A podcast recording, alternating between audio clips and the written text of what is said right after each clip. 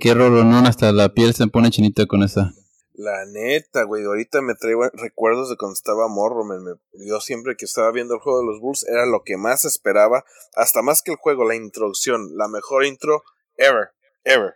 Ya, y hasta la fecha hay muchos este, equipos que han tratado de mejorarlo, pero no nadie puede ganar al intro de los Bulls. No, hasta en eso éramos mejores. Bueno, pero vamos a empezar con nuestro segmento de un día como hoy. Y Ángel, ¿por qué no empiezas? Pues mira, en, Paco, en un día como hoy, en 1903, se fundó el Atlético de Madrid. Ah, vale, uno de los mejores equipos de España. Sí, el tercero. Ándale. También fíjate que en 1949, en un día como hoy, nació uno de los técnicos más conocidos de Argentina, que es Carlos Bianchi. Sí, sí, muy conocido en México también, pero no por buenas razones. Oh, sí, eh, el bofo es el que más se acuerda cuando le echó un pinche gallote en la, en la cabeza al güey, en la cara. Sí, me acuerdo, sí me acuerdo. Y luego fíjate que también en 1958, un día como hoy, nació Giancarlo Esposito. No sé si sabes quién es ese güey. Sí, cómo no, uno de los villanos, de los villanos más buenos de Breaking Bad. Ándale, era el que era el, ¿cómo se dice? El mafioso más grande después de, de la serie, que era Gus, que ahí fue donde se dio a conocer. Era tan interesante que él era el mero mero, pero no se daba cuenta nadie porque era, era tan undercover en ese, en ese show. Sí, era desgraciado. Pues fíjate, también en 1970 en un día como hoy nace nuestra primera dama, Melania Trump. Da, la primera dama. Ya tiene, 50, ya tiene 50 años. ¿Tú crees que parece 50? No, pues lo que el dinero puede hacer. Milagros. Sí, milagros. Pero ni tanto milagro, está casado con Trump. bueno, eh, yo tengo uno para ti, Angelito. En el 86, en la central de Chernobyl, Ucrania, se produce el mayor accidente nuclear de la historia. Sí, eso fue lo peor que pudo haber pasado aquí en la historia de, ahora sí que del planeta, porque fue una desgracia grandísima y más que nada por la negligencia que hubo y que todavía hasta la fecha no lo quieren aceptar. Exacto, no nada más fue el, o sea, la, actual explosión, pero de que trataron primero de esconderlo y, y no ayudar a los todos los afectados que les llegó la radiación. Sí, la neta que qué, qué feo estuvo todo eso, pero pues ya qué podemos hacer ahorita. Ahorita tratar de no hacer los mismos errores es lo único que podemos hacer. Exacto. Bueno, en el 89 también se transmite en Japón el primer episodio de la exitosa serie de anime Dragon Ball Z. Uh, esa era de mis series favoritas. Yo siempre que llegaba de la, de la prepa, como pues yo iba en la tarde, llegaba a las 7 de la tarde y no, luego, luego llegaba y esperaba a que saliera el episodio, porque eso nunca me lo podía. Sí, sí, esa, cuando estaba en sus mero, su mera etapa, todo el mundo los veía. Sí, la neta. Pues fíjate que en 1992 eh, nació Aaron Judge, el jonronero de los Yankees. ¿Cómo ves? Uno de los ahorita de los mejores, este, su primer año creo que ganó el MVP. Primero, segundo año ganó el MVP, luego, luego. Sí, no fue el MVP fue el primer año, fue en el segundo. Ándale. Sí, pero de todas maneras, para el segundo año, para ser el MVP, tienes que Y es jonronero, ese, si sigue ese paso el que va, va a romper el récord de jonrones. Sí, sí, nada más con las lesiones, porque el año pasado estuvo fuera mucho, mucha parte de la temporada por las lesiones. Eso sí. Bueno, tengo otra en el 98 en la ciudad de Guatemala. El obispo Juan Gerardi es salvajemente asesinado. Dos días antes había publicado su informe de Guatemala Nunca Más, donde presentó pruebas del terrorismo del Estado en ese país. Sí, lo que pasa que pues ahora sí que en esos países eh, están acostumbrados de que si hablan mal de ellos, hasta ahí llegaste. Ándale, sí, no, tienen que tener cuidado ya. Sí, sí. Y fíjate que en el 2018, hace dos años, fue declarado culpable Bill Cosby de asalto sexual. ¿Cómo ves? Una de las historias más grandes que hubo en los últimos, la última década, yo creo, porque Bill Cosby se le veía siempre como uno de los mejores este, comediantes y este era muy respetable. Y cuando salió esto, nadie podía creerlo. Sí, hasta la fecha todavía hay gente que lo defiende y que piensa que esto es un, una conspiración para meterlo a la cárcel, pero ¿qué se debe hacer? La verdad que... No, no, no, son muchas las estas víctimas las que salieron a... Oh, no, sí, sí. Yo no estoy diciendo que, que no sea verdad, estoy diciendo que hay mucha gente que todavía lo defiende. Sí, sí, exacto, pero no, no, este, yo creo que él va a tener que acabar su vida ahí en prisión. Sí, ojalá. Bueno, pues esto fue todo por nuestro segmento de hoy en día y ¿por qué no empezamos con nuestro tópico, Angelito, que es los Chicago Bulls? Oh, sí, eso sí me, me hace muy feliz que vamos a hablar de ellos, porque la verdad, eh, vamos a hablar de no solo de todos los Bulls, sino de, de la dinastía de los Bulls. Sí, sí, y, en estos años, en los noventas, de los que vivían en Chicago, ¿quién no era fanático de los Bulls? ¿O quién no sabía de Jordan y de Pippen, Rodman? De los que vivían en Chicago, más bien de todo el mundo, porque eh, ahora sí que esta dinastía abrió las puertas a todo el mundo para que se enfocaran en el básquetbol, porque el básquetbol, o sea, era famoso y todo, pero Jordan hizo que en todo el mundo fuera lo, número uno, porque todo el mundo quería ver a Jordan fuera en Estados Unidos, fuera, yo vivía en México y no me quería perder ningún, partido de los Bulls. Exacto, y, y esta es una buena manera de empezar porque ¿Se acuerdan? Los, en los 70 el básquet apenas empezaba y no era nada, la verdad, no, no tenía nombres. Dr. J estaba en, la ABA, si te acuerdas, o sea, no era nada la NBA todavía. Y hasta, hasta que se unieron la ABA y la NBA y llegó Larry Bird y Magic Johnson. Sí, y ellos fueron los que... Que de hecho, pues, en los 80 fue cuando estaba empezando en su apogeo, porque como dice, los Lakers y los Boston eran implacables. O sea, Ah, hay historia de antes, pero la historia grande empieza como de los ochentas, cuando los dos Magic y Larry Bird empezaron con su rivalidad. Y este, y aparte de que fue una rivalidad de las mejores que hemos tenido de los Lakers contra Boston en los ochentas, no fue hasta que Jordan empezó a hacerse popular que la NBA empezó a crecer. Nada más que en esos tiempos los Bulls tenían un equipo malísimo, malísimo. Era Jordan nada más y no tenían nada, nada de ayuda. Sí, lo, lo, que tenemos, tuvimos muchísima suerte fue que en el draft del 84, eh, pues el, primer pick fue para Hakim Olajuwon y pues era un jugador muy grande, era un poste que ocupaba eh, Houston y pues eh, ya se sabía que él iba a ser número uno. La, la duda era quién iba a ser el dos porque ¿Quién era el que escogió Portland? Portland escogió a, Sam Bowie porque era, agarró a ese güey porque era un hombre que estaba altísimo y no ocupaban a Jordan porque tenía a Drexler, que fue el error más grande que pudo hacer Portland. Una de las mensadas más mensas que ha hecho un equipo a brincarse a Jordan. En toda la historia de cualquier deporte. Sí, claro, y su defensa era de que ellos ocupaban a un centro, a un center, y por eso agarraban, porque ya tenían a Clyde Drexler, no sé si te acuerdas. Que era muy buen jugador, o sea, eh, lo único que se le da es eso, de que ocupaban un centro, ocupaban un hombre grande, y Drexler jugaba la misma posición de Jordan. Y si Drexler no fuera un buen jugador, tal vez hubieran agarrado a Jordan, pero hicieron el error de no agarrarlo, que les damos las gracias. Pero bueno, nosotros tuvimos la suerte de que nos cayó este Jordan ahí y pues de ahí no tenía este ellos no tenían preguntas, nada, era iba a ser Michael Jordan. ¿Sabes qué fue lo bueno para nosotros que las Olimpiadas de Los Ángeles fueron después del draft? Porque si esas Olimpiadas hubieran sido antes, todo el mundo hubiera visto Jordan, Jordan lo no lo quitan. Sí, sí, fácil. Este, pero te digo, en, esos, en esas temporadas, en los, en los ochentas, la NBA, los mejores jugadores eran los centers, los centros. Y este, y los shooting guards apenas empezaban a, tener un poco más de importancia. Entonces, por esto los Blazers ah, trataron de agarrar un center. Y, el número uno actualmente fue Hakim Malacho, que era un center. Sí, exactamente. Y Sam Bowie no, no era un jugador malo, pero tampoco era Jordan. y bueno, pero de todas maneras, cuando agarramos a Michael Jordan, todavía éramos un equipo malísimo, malísimo. Competían por Michael, pero de todas maneras no tenían nada de ayuda. No, sí, pero es que la mentalidad que tenía Chicago en ese tiempo no era ganadora hasta que llegó Michael Jordan. Y él les puso creo que un poco de presión, pero como tú sabes, este, ser un equipo malo tiene sus ventajas, de que ellos tuvieron este, drafts este, de los mejores y por eso tuvieron la oportunidad de agarrar a Scottie Pippen. Sí, de hecho los que habían agarrado a Scottie Pippen había sido Seattle y los Bulls hicieron trade por, por Scottie Pippen, pero también por lo mismo, porque teníamos eh, buenos picks para hacer trades. Y ya fue hasta que llegó Pippen y Horace Grant, y no, parece que fue el mismo año donde los Bulls empezaron a a ser contendientes y a, tomar a otro equipo, empezaron a tomarlos en cuenta. Y sobre todo la mentalidad que tenía Jordan, que él, él no quería estar ahí para, para agarrar picks ni nada, él quería ganar. Sí, y bueno, aparte de, que ya tenían a, jugadores buenos con Jordan Pippen y Horace Grant y otros jugadores que les ayudaban como este Paxson, este, todavía estaban empezando ellos y un equipo fuerte como Pistons estaban en su mero apogeo. Entonces los Bulls tenían que pasar por los Pistons en el 89 y en el 90 y no podían, no podían y tenían un buen plan contra Jordan los Pistons, no sé si te acuerdas. No me acuerdo, cuéntame. So, los Pistons tenían un, este, un gran este, plan contra Jordan. Sabían que si le pegaban y lo empujaban y lo tiraban, no iban, los, los demás Bulls no iban a poder este, salvarlo, por decir.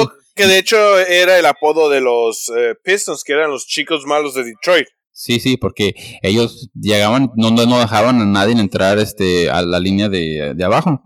Y este, y si entrabas te iban a pegar. Y en esos tiempos los referees eran, no era, la NBA no era tan frágil como ahora. Ahí te eh, podían pegar sin darte foul. Y esa es la diferencia de los jugadores de hoy, los jugadores de antes. Si los jugadores de, eh, de hoy jugaran a tiempos aquellos, no serían las superestrellas que son ahorita, porque son muy frágiles. Y fue eso lo que, que los Pistons eliminaron a los Bulls dos años seguidos, que hicieron que los Bulls, Jordan, Pippen, todos ellos cambiaran un poco su mentalidad y empezaron a ponerse más fuertes, empezaron a ir al gym, empezaron a agarrar más, este, más peso porque sabían de que se iban a, los iban a empujar y ellos tenían que también empujar de regreso. Sí, definitivamente, tiene razón. Sí, y ahí fue donde ya por fin en el 91 volvieron a jugar con los Pistons y ahí los eliminaron, los barrimos en cuatro partidos y para toparnos con los Lakers en las finales. Que, que los Lakers eh, venían también de una dinastía eh, que entre ellos y Boston era la dinastía que había antes y les ganamos. Sí, fue para... Eh, fue uno de los más importantes campeonatos porque, bueno, para mí, porque fue el primero. O sea, hay otros que pueden decir que no, pues cuando en el 96, cuando ganaron, eh, pues el equipo más poderoso, pero el primero es el primero de, eh, de, la dinastía, pues. Para la defensa de los Lakers, ellos ya venían de bajada de esa dinastía. Magic ya no estaba, ya no era el Magic de antes. Y los Bulls venían de subida, o sea, nadie nos paraba. Apenas estaba empezando.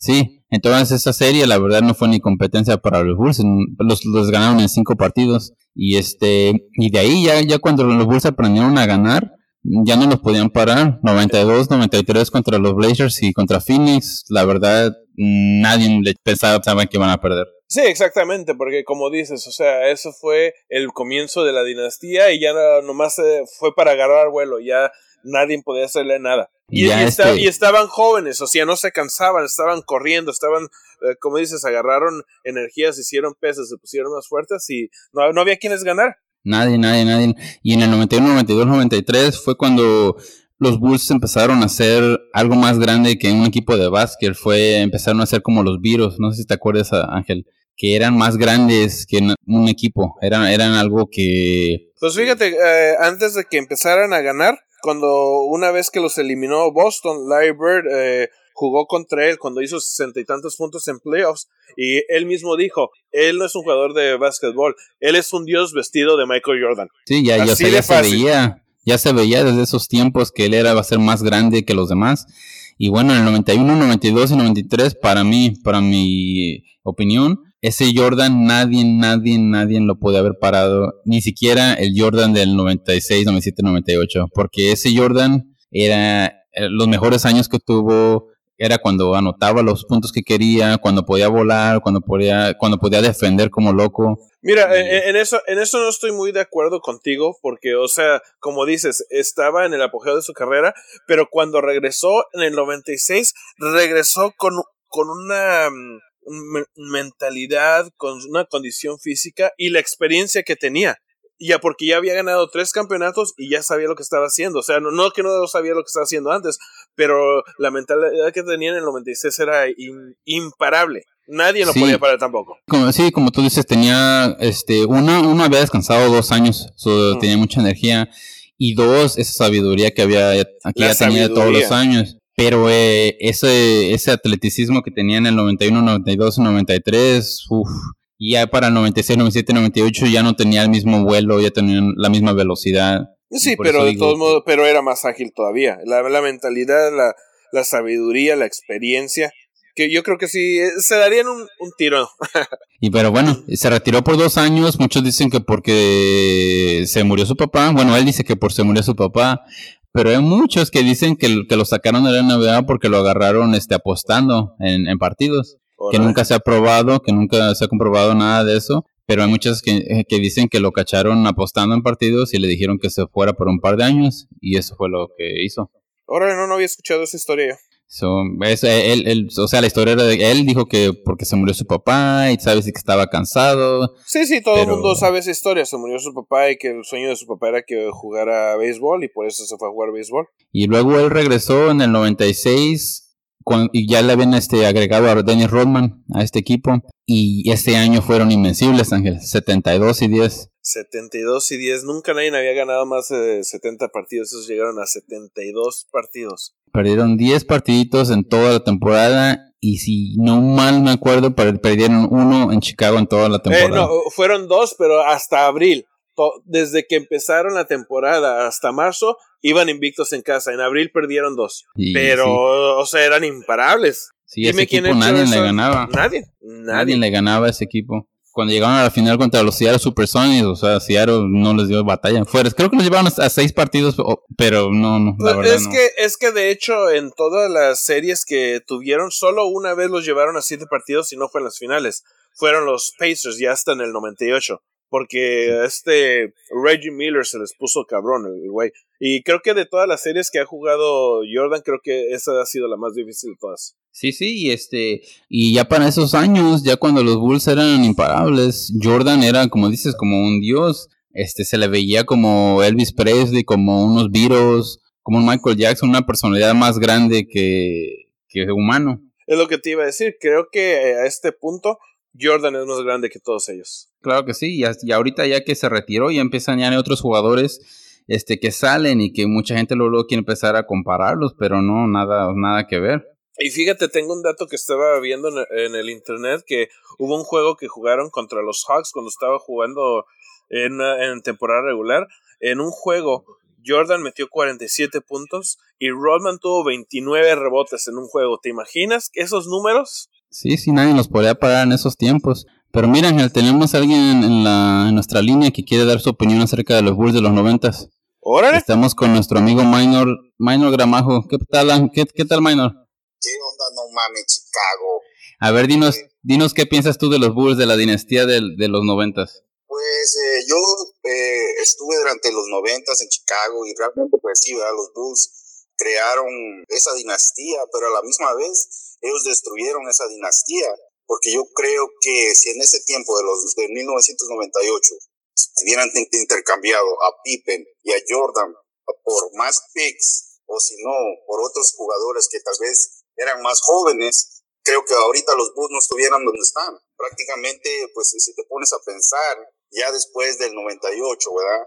Que obvio, sí ganamos el último campeonato, pero después de ahí ya no volvimos a hacer nada más. Sí, pero ¿no crees que ellos tenían la oportunidad o más bien la chance de, defender lo que tenían con ese equipo que tenían? Ah, yo creo que, obvio, ¿verdad? Te digo sí, pero yo creo que si te pones a pensar en el equipo en años por venir, ya ese era el tiempo para poder crear un equipo mejor para que nosotros pudiéramos seguir siendo la dinastía que, que, éramos en esos tiempos. El problema es que... Jerry Krause era un estúpido erudito que si tal vez a él lo hubieran mantenido, él hubiera creado otro equipo mucho mejor que Jordan y Pippen, ¿verdad? El, el, problema... Ah, después de, de, ¿qué es? Del 98, ¿qué, ¿qué fue de los Bulls? ya no volvieron a hacer nada más, aunque tenían los buenos jugadores durante ese tiempo. Pero mira, fíjate que el problema fue eso, que él rompió la dinastía, o sea, él hizo la dinastía, él trajo a todos los jugadores para que tuviéramos la dinastía, pero no te puedes meter con una dinastía y que no te pase nada. ¿No crees? Mira, mira, te voy a dar un ejemplo. Digamos, en, eh, digamos que podemos intercambiar a Jordan y lo mandamos a los Lakers. Porque digamos que Phil Jackson al final ahí es donde terminó, ¿verdad? Ajá. Imagínate que, que, hubiéramos dado a Jordan por Kobe Bryant. Porque obvio los Lakers ya tenían a Shaquille O'Neal y pues no lo van a, no van a entregar a Shaquille O'Neal, pero que nos hubieran dado a Kobe Bryant que fuera de los Bulls ahorita. Imagínate en el que en el, como en el 99 nuestro number one pick fue Elton Brand, uno de los mejores power forwards. Después Eddie Curry. Imagínate Kobe Bryant con Elton Brand, Eddie Curry. Uh, imagínate que solo nos hubieran dado picks por uh, Jordan yo creo que en los años que venían uh, hubiéramos uh, creado un mejor equipo que comparado que ahora eh, ya, ya no somos nada eh, con los Bulls. Pero en ese tiempo este Jordan ya no era parte de nosotros, era agente libre y decidió retirarse. Él estaba ya uh, contrato año por año. Pero en 1998 antes, digamos, yo, yo mejor no hubiera ganado el último campeonato y hubiera cambiado a Jordan Uh, por otro jugador. Y yo, porque, porque te digo, aunque digan que Jordan fue el mejor, y sí, pues él llegó a hacer que los Bulls fueran una dinastía, él no lo hizo solo, ¿verdad? Siempre tuvo ayuda, tuvo a Pippen, tuvo a Kerr, y pues como dice, eh, no, no, no es solo un jugador que crea el equipo, sino que son varios. Pero ocupas la base, y sin Jordan no se hubieran hecho esos campeonatos. Fíjate, o sea, fíjate en los años 94-95, tenían el mismo equipo sin Jordan y no ganaron. Eran un equipo muy competitivo. Pippen hizo todo lo que pudo hacer. Fue líder en, en scoring, en robos, en creo que fue en cinco categorías y de todos modos no pudieron ganar porque había otros equipos buenos. Y nomás regresó Jordan y ¡boom! Es que, por ejemplo, prefiero no haber ganado el campeonato de 1998 y ahorita tener un mejor equipo que el que tenemos ahorita, ¿verdad? Porque prácticamente, ¿qué ha pasado? 10, 15 años que no hemos podido hacer nada con los Bulls. Entonces, que, que ellos crearon una gran dinastía, pero a la vez la destruyeron porque no podemos hacer nada más de ahí. Sí, ah, pero ah, es... de que nuestro amigo Minor es de esos que piensan que LeBron es mejor que Jordan. Ah, pues te digo, Pippen es casi como LeBron, así que cuando los Bulls tenían a Jordan y a Pippen era como tener a Jordan y LeBron James, ¿verdad? O sea que no le estás dando crédito a Jordan de, de haber ganado esos campeonatos. Eh, fue un excelente jugador, no hay manera de decir que no, pero a la vez yo digo que los Bulls no, no ganaron solo por él, ¿verdad? Él tenía un equipo de All-Stars en, en, en, su equipo. Tenía a Horace Grant, tenía a Scottie Pippen, tenía Steve Kerr, tenía, tenía varios jugadores que realmente pues lo elevaron a él también. Y obvio, él también tenía un gran talento, pero a la vez no fue él solo el que hizo a los Chicago Bulls. Es que solo no se puede ganar, pero él es 90% del, de la calidad del equipo. De gracias a él se ganó. Como dices, no, no fue él solo, pero si no está él, no se gana. Punto. Ok, dejemos de eso. Te digo, yo hubiera estado feliz con cinco campeonatos. Yo no. Pero eh, si el, el sexto campeonato hizo que estuvieran a los Bulls, preferiría mejor haber cambiado a Jordan y a Pippen y reconstruir un nuevo equipo, comparado de que ahora pues no tenemos a nadie. Todos los jugadores que seguimos de ahí nunca tuvieron un equipo completo como lo que tuvo Jordan. Sí, tú estás, este, minor, estás, estás, este, haz de cuenta que tirando un campeonato a la basura porque piensas que, que los, que los próximos años van a ser mejores, pero no tienes garantizado que eso va a funcionar. A lo mejor cambias a Jordan por Kobe y a lo mejor Kobe no sale como la gran estrella que salió. O sea, ¿me entiendes? Estás, estás tirando un, un campeonato por nada más. A ver si pasa. Pero te digo, ok, si, no, no okay, ganamos el, el, campeonato en 1998, ¿verdad? Pero ¿qué fue de, de, Pippen después? ¿Qué fue de Jordan? Ya no hicieron nada. Los, los perdimos de todos modos.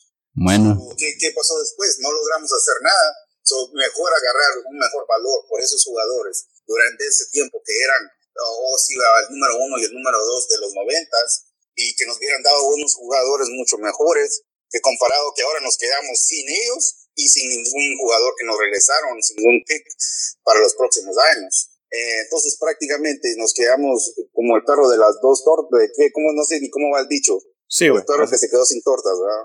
Algo así, la idea es esa, menor. sí, pero, pero... Yo pienso que eh, te digo, tal vez Jerry Krause no estaba tan malo en su idea de que tendría que ser un nuevo equipo durante ese tiempo, aunque pues él creó la destrucción de los Bulls, él fue el que los creó, digamos, prácticamente, imagínate la visión de tener él, de haber agarrado a, Pete, a Pippen, a Jordan, a Rodman, a todos esos jugadores que, te digo, en un tiempo ni, ni, sus propios equipos los quisieron, y haber hecho una dinastía. Él hubiera, visto, hubiera tenido la misma visión y hubiera creado otro equipo con la misma, uh, como lo que él tenía, ¿verdad? Que podía crear esos tipos de equipos. El problema es que te estás metiendo con Jordan. mantenido, tal vez uh, dando a Phil Jackson, te digo, como a los Lakers, y, y de, dándoles Jordan, tal vez nos hubieran dado, ¿qué, qué tal Shaquille O'Neal en, en, alguna perspectiva, ¿no? Tienes razón, Minor. Pues bueno, pues gracias por tu opinión, Minor. Este, te, te hablamos para otra ocasión algo de deportes, ¿va? Va, va, va, va. Hola, bro. Hola, vato. ¿Cómo ves a, nuestro amigo Minor Ángel? No sé, yo creo que es fan de LeBron porque sigue diciendo que, que Jordan no hubiera sido necesario. Bueno, no, no necesariamente eso que no era necesario, sino que es el equipo el que ganó, pero no, si no, si no está Jordan no, no hubieran ganado. Y, él dice que hubiera preferido agarrar jugadores nuevos en lugar del último campeonato, pero nadie te asegura que va a ser unos jugadores que, que van a dominar. ¿no? Y ese campeonato fue el último que tenemos, lo tenemos que apreciar. Sí, esa, esa ideología que él tiene, creo que fue a la escuela de Jerry Cross, de que, de que van a, a soltar a Michael Jordan por tratar de tener un mejor equipo en el futuro, o sea, no. No, nadie en su mente sana va a soltar a Michael Jordan, nadie. Tiene razón. Y bueno, mucho ahorita este muchos de nuestros comentarios en Facebook era de que de que si alguien ha reemplazado a Michael Jordan de número uno y pues claro que la, la, respuesta es que no. Entonces ahorita la pregunta es quién es el número dos atrás de Jordan. ¿Cómo tú ves, Ángel? Yo, mira, yo pienso que LeBron James ha hecho lo necesario para ser el número dos. Todo el mundo no todo el mundo se, se, está en debate que quién es mejor, Jordan y, o LeBron, y definitivamente es Jordan. Pero, pero, lo único que tiene es que LeBron es un juego diferente, él juega una posición diferente, pero de todos modos, la mentalidad asesina que tenía Jordan, esa nadie la va a tener. Sí, tienes razón. Y este, yo para mí también es, es LeBron, entre LeBron y Kareem Abdul-Jabbar, este, Kobe pues, para mí no está en los top 5. Pero es que fíjate que entrevistaron a Jordan cuando todavía estaba Kobe en vida y eh, a Jordan le preguntaron, ¿tú quién crees que te pudiera ganar uno a uno? Y él se puso a decir, mira, a mí me pueden poner a quien quieran y nadie me va a ganar. Yo creo que el que tal vez me podría ganar es Kobe porque me ha robado todos mis movimientos. Sí, tienes razón, le robó todos sus movimientos, pero Kobe llegó a ser, tú sabes, de los mejores. Pero para mí no pasa Magic, no pasa Karim, LeBron, Jordan y Larry Bird. Y puedes incluir a Bill Russell también ahí. Sí, hasta Hakim. Hasta Hakim o hasta Bill Russell, hasta Will Chamberlain. Sí, sí, hay muchos jugadores y también está debate. Hay, hay este, personas que le gustan más unos, hay otros que pueden decir que, que Kobe es el número dos. O sea, todo es al gusto de las personas también. No, podemos, nadie puede decir, no, él es el número dos porque todos jugaron diferente, unos vieron jugar a unos, otros vieron jugar a otros. ¿Y, tú, pues eh, y, luego tú, ¿quién crees que haya sido de los rivales más grandes para Jordan? Que más le haya batallado. Pues fueron los Knicks, los Knicks fueron los que año tras año siempre estaban ahí, este, puede ser que Utah los últimos dos años. Pero, yo, te, yo te hablo personalmente, no de equipos, sino de jugadores. Porque yo pienso que Reggie Miller fue uno de los que más batallaba con él. Pues es que no hubo nadie en sí que dijera, o sea, al principio era Drexler, luego Barkley, cuando regresó estaba en su mero apogeo, como dices, este Grant Hill y, Richie Miller. Pero, pero sí, o sea, no había, él era uno y no había no había número dos, no había número dos. a mí dije aquí Malajuan, que era, pero un centro era totalmente diferente. Sí, sí, él no era el que lo cuidaba.